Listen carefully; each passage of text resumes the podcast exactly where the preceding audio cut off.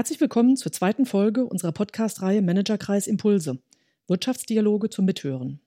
Im Dezember 2019 haben wir als Managerkreis der Friedrich-Ebert-Stiftung wirtschaftspolitische Impulse für 2035 veröffentlicht. Das lief unter dem Stichwort und Szenario Created by Germany. Und dort hieß es, ich zitiere, die digitale Transformation ist nur in einigen Konzernen angekommen, wird im Mittelstand, in Schulen und Verwaltung lediglich schleppend umgesetzt. Daraus hatten wir Empfehlungen abgeleitet. Seitdem hat Deutschland, hat Europa und äh, übrigens auch die Friedrich-Ebert-Stiftung einen Digitalisierungsschub erlebt. Auch wir erfinden uns gerade neu, was das digitale Arbeiten angeht. Mein Name ist Marion Ohnesorg. Ich leite in der Friedrich-Ebert-Stiftung das Team, mit dem wir all diese neuen Online-Aktivitäten des Managerkreises gerade koordinieren. Ich begrüße Sie zu unserer heutigen Podcast-Folge. Corona hat unser Arbeitsleben dauerhaft verändert. Videokonferenzplattformen haben Zuwächse in Millionenhöhe. Viele von uns kennen das und sind beteiligt. Viele Arbeitnehmerinnen und Arbeitnehmer werden auch in Zukunft von zu Hause aus arbeiten wollen.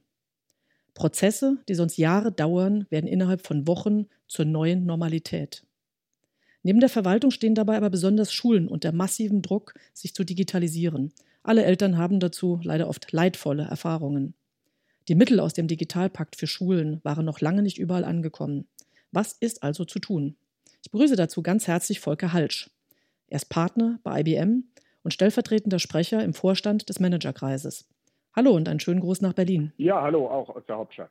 Katrin Roman wird das Interview mit ihm führen. Sie ist Wirtschaftsprüferin und Unternehmensberaterin. Auch sie ist stellvertretende Sprecherin im Vorstand des Managerkreises der Friedrich-Ebert-Stiftung. Außerdem organisiert sie mit uns die Treffen exklusiv für Frauen die als Business Breakfast oder aktuell natürlich eben Online-Meetings stattfinden. Einen schönen guten Morgen an Katrin Roman. Ja, guten Tag auch von mir. Wie kann uns die Digitalisierung helfen, um gestärkt aus der Krise zu kommen? Darüber werden die beiden heute sprechen. Liebe Katrin, du hast das Wort. Die Digitalisierung beschäftigt uns ja in verschiedenen Bereichen schon seit Jahren, fast seit Jahrzehnten. Viele Gesetze und Regulierungsvorhaben ranken sich darum und auch die Wirtschaft hat viel in das Thema investiert, begonnen von Industrie 4.0 und in die Prozesse in Büros und Offices und alles miteinander vernetzt. Aber wir sehen ein unterschiedliches Tempo. In der Krise zeigt sich das jetzt nochmal besonders. Volker, siehst du das eher als Brennglas, wo wir auf Defizite hingewiesen werden, oder kriegen wir hier nochmal einen Anschub in Prozesse, die bislang verlangsamt verliefen? Ja, so Krisen haben ja die Eigenschaft, wie du es eben richtig beschrieben hast, äh, Defizite schonungslos offenzulegen, die bestehen. Wenn man mal so sich anguckt, äh, ist ja Deutschland im Gesundheitswesen sicherlich besser als, als viele andere Staaten auf der Welt, aber wenn man die Versorgung mit überlebenswichtigen Produkten, Schutzmasken etc. pp. angeht, dann sehen wir doch deutliche Defizite. Wenn es äh, darum geht, an die Schulen zu gucken, eben schon angesprochen worden, merken wir, dass äh, Schulen mit dieser Situation nur ganz schwer umgehen können. Insofern gibt es massive Defizite, aber wir haben natürlich in so Krisen auch immer Beschleunigungsszenarien. Also viele Themen, die in der Vergangenheit eher schleppend vorangegangen sind, müssen plötzlich ganz schnell umgesetzt und werden auch ganz schnell umgesetzt. Dabei wird manchmal auch ein Stück weit auf äh, Qualität nicht so geachtet. Insofern sind das äh, Entwicklungen, die man sehr genau dann auch steuern muss, die man im Blick behalten muss. Dafür ist Politik da. Aber insbesondere die Digitalisierung bietet natürlich extrem viel Chancen, wenn man sie gut und richtig macht, bestimmte Themen dann auch in Zukunft so auszuüben, dass wir für Krisen dann resilienter aufgestellt sind, also widerstandsfähiger aufgestellt sind.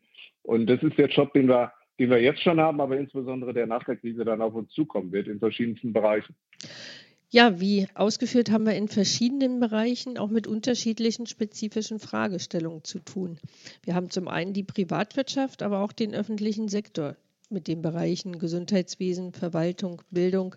Lass uns doch erstmal tiefer in das Gesundheitswesen blicken. Ein Thema, was ja gerade aktuell uns auch sehr beschäftigt. Hier geht es ja zum einen um die Prozesse in den Abläufen, in den Kliniken, in den Verwaltungen, aber auch um Daten. Und gerade hier sind die Daten ja sehr sensibel. Wie schätzt du das ein? Wie ist da die Gemengelage? Ja, auf jeden Fall. Natürlich, die Gesundheitsdaten sind so ziemlich das Sensibelste, was man von einem Menschen haben kann. Deswegen müssen sie natürlich ganz besonders sorgfältig auch dann digital gesammelt und weiterverarbeitet werden. Es gibt schon einige sehr, sehr, sehr gute Beispiele, wo diese Daten dann auch auf den Devices von Patienten nur verfügbar sind, also nicht zentral gesammelt werden und deswegen auch äh, einen sehr hohen Sicherheitsstandard schon genügen können. Aber diese Dinge sind natürlich noch, noch sehr in den Anfängen. Und wenn man mal zurückguckt und äh, sich mal vor Augen führt, wann Deutschland die ersten Schritte gegangen ist, dann reden wir über einen Zeitraum von fast 20 Jahren, in dem wir sehr zögerlich nur vorangeschritten sind. Und ich denke, das ist ein Thema, was dringend beschleunigt werden muss. Also das Thema, wie bekommen wir sozusagen die Medizin digitalisiert? Wie können dann auch Patientinnen und Patienten, älter werdende Menschen mit ihren Krankenhäusern, mit ihren Ärzten in Kontakt treten, ohne dass sie hinfahren müssen? Und wie macht man das mit den ganz vielen Daten, die im Gesundheitswesen vorhanden sind?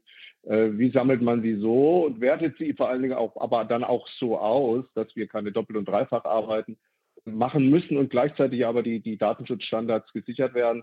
Wie gesagt, hier gibt es Lösungen, aber sie sind noch im Moment noch sehr vereinzelt nur im Einsatz und äh, da muss, denke ich mal, neuer Schwung rein, diese Themen voranzutreiben. Ich bin ganz optimistisch, dass das gelingen wird, aber man sieht auch schon an der Thematik rund um die Corona-App, dass das alles nicht trivial ist, ja, wenn Sie sich den Streit nochmal vor Augen führen, den wir in den letzten Wochen so hatten. Aber auch hier setzt man am Ende dann auch dezentrale Lösungen, die einfach ein höheres Maß an Sicherheit bieten. Und das kann ein Fingerzeig auch für die Frage sein, wie geht es dann im Bereich der Digitalisierung, im äh, Bereich des Gesundheitswesens weiter. Weg vom Gesundheitswesen mal einen Blick auf die öffentliche Verwaltung insgesamt gerichtet. Hier haben wir ja mit dem Onlinezugangsgesetz und dem E-Government-Gesetz eigentlich gute regulatorische Rahmenbedingungen, aber es gibt Mängel in der Umsetzung in die Praxis. Das E-Government-Gesetz geht in sein siebtes Jahr, aber Verwaltungsdigitalisierung ist immer noch ein Thema. Auch das Programm Digitale Verwaltung 2020 hat ja neue Ziele festgelegt, aber sind wir schon da, wo wir eigentlich hin wollten? Ja, ich fange vielleicht mal mit einem, mit einem ganz anderen Thema an, das Thema Homeoffice, was ja auch so eines ist, was die öffentliche Verwaltung im Moment besonders tangiert. Hier merken wir, dass viele Bereiche 0,0 vorbereitet waren auf die Lage und deswegen auch ganz viele Bereiche im Verwaltungsbereich im Moment einfach ausfallen, weil sie nicht in der Lage sind, miteinander zu arbeiten auf digitalem Wege.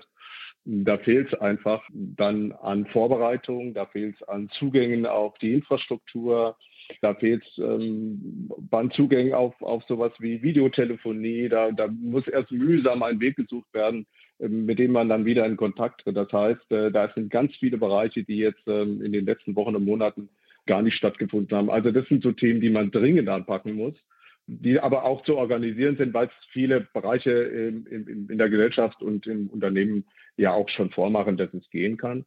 Das Zweite ist in der Tat das ganze Thema, wie gehe ich eigentlich in der Verwaltung mit Anträgen um, mit äh, Prozessen um, die vom Bürger kommen, die von der Verwaltung möglichst schnell und äh, unkompliziert beschieden werden müssen.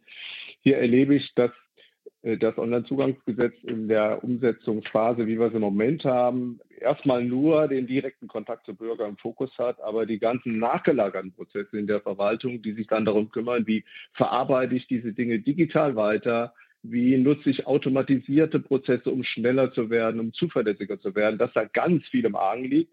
Äh, denken Sie mal dran, wir haben in Berlin jetzt hier die Situation, dass wir ja ganz schnell äh, ganz viele Anträge bekommen haben, äh, um Geld in dieser Krise auszahlen zu können an Unternehmen, an Privatpersonen. Das ist erfreulicherweise an vielen Stellen ganz schnell gegangen, aber das ging alles zu Lasten der Qualität.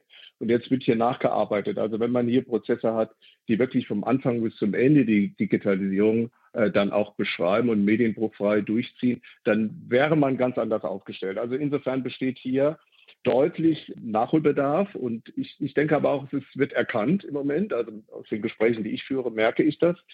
Und äh, deswegen glaube ich schon, dass das Thema Onlinezugangsgesetz da so eine zweite Chance bekommen wird, dass man nicht stehen bleiben will und kann bei dem, was man jetzt macht, sondern dass es da in der Tat dann auch weiteren Schub gibt, der dann dazu führt, dass wir in der Tat diese Prozesse dann auch durchziehen, weil am Ende des Tages muss man auch sehen, wir haben in der Verwaltung auch ein massives Problem was das Thema Nachwuchskräfte angeht. Und ich denke, wenn man schon Personal sammelt, dann muss man es doch konzentrieren auf die Bereiche, wo Menschen mit Menschen zu tun haben, in der Pflege, in anderen Bereichen. Da brauchen wir Leute, aber in der Verwaltung, da wo man auch Prozesse mit einem, mit einem ausgeklügelten Risikomanagement digital durchziehen kann, da kann man sich effizienter aufstellen und sollte das in der Zukunft auch tun. Der dritte Schwerpunkt der uns jetzt im Moment auch sehr stark die Defizite aufzeigt, die in der Digitalisierung noch bestehen, ist das Bildungswesen. Hier war ja durch die Schließung der Schulen ein harter Cut in ein totales Remote-Arbeiten für Lehrer, Schüler und nicht zuletzt auch für Eltern. Wenn man sich das anschaut, sieht das ja doch aber in der Umsetzung sehr verschieden aus. Es variiert nicht nur vom Bundesland zu Bundesland, sondern auch letztendlich von Schule zu Schule. Unterschiedliche Ansätze, verschiedene Inhalte. Die Schulen und Elternhäuser fangen die Situation auch sehr unterschiedlich ab, sodass die Frage Chancengleichheit, Zugang zu Bildung auch in diesen Zeiten für alle schon mit vielen, vielen Fragezeichen und Problemstellungen verbunden ist. Was können wir da besser machen? Wie sollten wir uns denn da organisieren? Ja, das Letztere ist, glaube ich, das Zentrale. Wir müssen uns so aufstellen, zunächst mal, dass wir alle mitnehmen. Also dazu gehört, dass, dass wir die Lehrer ordentlich ähm, ausbilden bei diesen Themen. Viele fühlen sich da auch überfordert. Das weiß ich aus eigener Diskussion. Aber wir müssen vor allen Dingen auch darauf achten, dass wir Schülerinnen und Schüler mitnehmen, und zwar alle, egal ob sie in ihrem Elternhaus viel Geld oder wenig Geld haben, ob sie aus einem gut begüterten und hochqualifizierten Elternhaus bekommen oder eben auch nicht. Und das fängt bei den Devices an, also bei den Endgeräten, die vorhanden sein müssen, um Digitalisierung auch durchführen zu können. Denn selbst heute schon, wenn ein Lehrer dann seine Schüler per E-Mail erreichen will, dann brauche ich natürlich einen E-Mail-Account und ich brauche auch ein Gerät, wo ich diese E-Mails in Empfang nehmen kann. Und das haben schlicht viele nicht.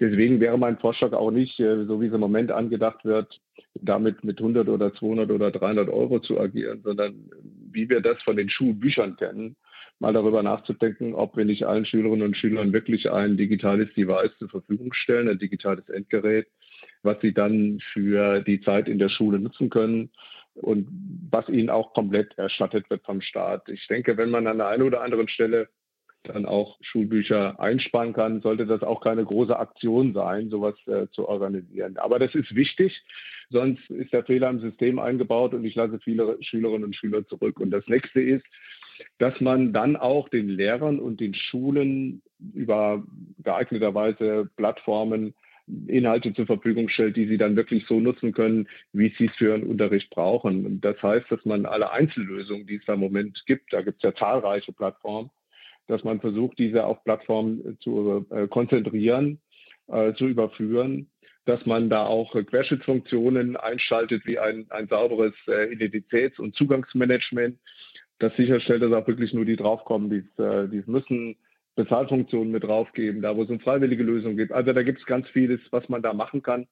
Aber da haben die Länder eine, eine, Funktion, das müssen sie machen. Und da sind natürlich bestimmte Lösungen im Moment nur in Ansätzen vorhanden. Aber was wichtig ist, dass man das Thema End-to-End -End wirklich auch begreift und auch durchzieht. Also es nutzt nichts, wenn ich jetzt nur eine Plattform mache oder den Schülern nur irgendwelche Devices kaufe, wenn ich nicht diese anderen Themen mitbedenke. Das, das ist mir wichtig, dass da wirklich das gesamtheitlich gedacht wird, um, um dann am Ende des Tages auch die Erfolge erzielen zu können und einen, einen Schub auch in diese digitale Lernwelt hineinzubekommen, die ja auch am Ende des Tages für Schülerinnen und Schüler den Effekt hat, dass sie sozusagen äh, sich in diese, in diese Welt auch äh, spielerisch hineinbewegen können. Und äh, das ist, glaube ich, auch für so ein Land, das von Innovation lebt wie Deutschland, ein wichtiger Punkt, ein wichtiges Signal, dass wir alle Kinder hier äh, auf diese Zukunft auch vorbereiten. Ja, wie immer haben wir gesehen in den einzelnen Themenbereichen, es gibt viele Probleme und Risiken, aber auch Chancen, wie wir jetzt im Prinzip das Momentum nutzen können, um hier in wichtigen Digitalisierungsthemen voranzukommen. Volker, was wäre denn dein Wunsch oder deine Hoffnung hierbei? Ja, ich, ich würde mir wünschen, dass wir über den Tag hinaus denken und an vielen Stellen die Projekte, die jetzt in Ansätzen vorhanden sind, wirklich massiv beschleunigen. Dazu gehört das flexible Arbeiten. Das ist äh, ein ganz wichtiger Punkt. Im Übrigen auch aus dem Aspekt heraus, dass wir da ja Nebeneffekte haben, beispielsweise Effekte auch auf die Verkehrspolitik. Wenn ich digitale Möglichkeiten des Zusammenarbeitens nutze, dann muss ich nicht mehr so oft äh, mit meinen Kollegen sozusagen physisch zusammensitzen. Dann kann ich das auch mal anders lösen. Insofern sind das alles ähm, Dinge, die sehr schnell gelöst werden müssen. Der Bundesarbeitsminister will das ja regeln auch. Ich hoffe, dass er es so regelt, dass Flexibilisierung ermöglicht wird. und dass wir keinen Zwang zu irgendwas haben, sondern dass wir die Möglichkeiten eröffnen. Das ist mir ganz wichtig. Das Gleiche gilt äh, für die Schulen eben schon angesprochen. Äh, ich hoffe, dass gerade da im Wettstreit, du hast das eben richtig beschrieben, zwischen den Ländern, und dazu ist Föderalismus ja auch da, dass sich da Lösungen jetzt etablieren, die dann wirklich auch beispielhaft äh, die, die, Themen nach vorne bringen und dann auch andere motivieren, andere Länder motivieren, da, da zu folgen.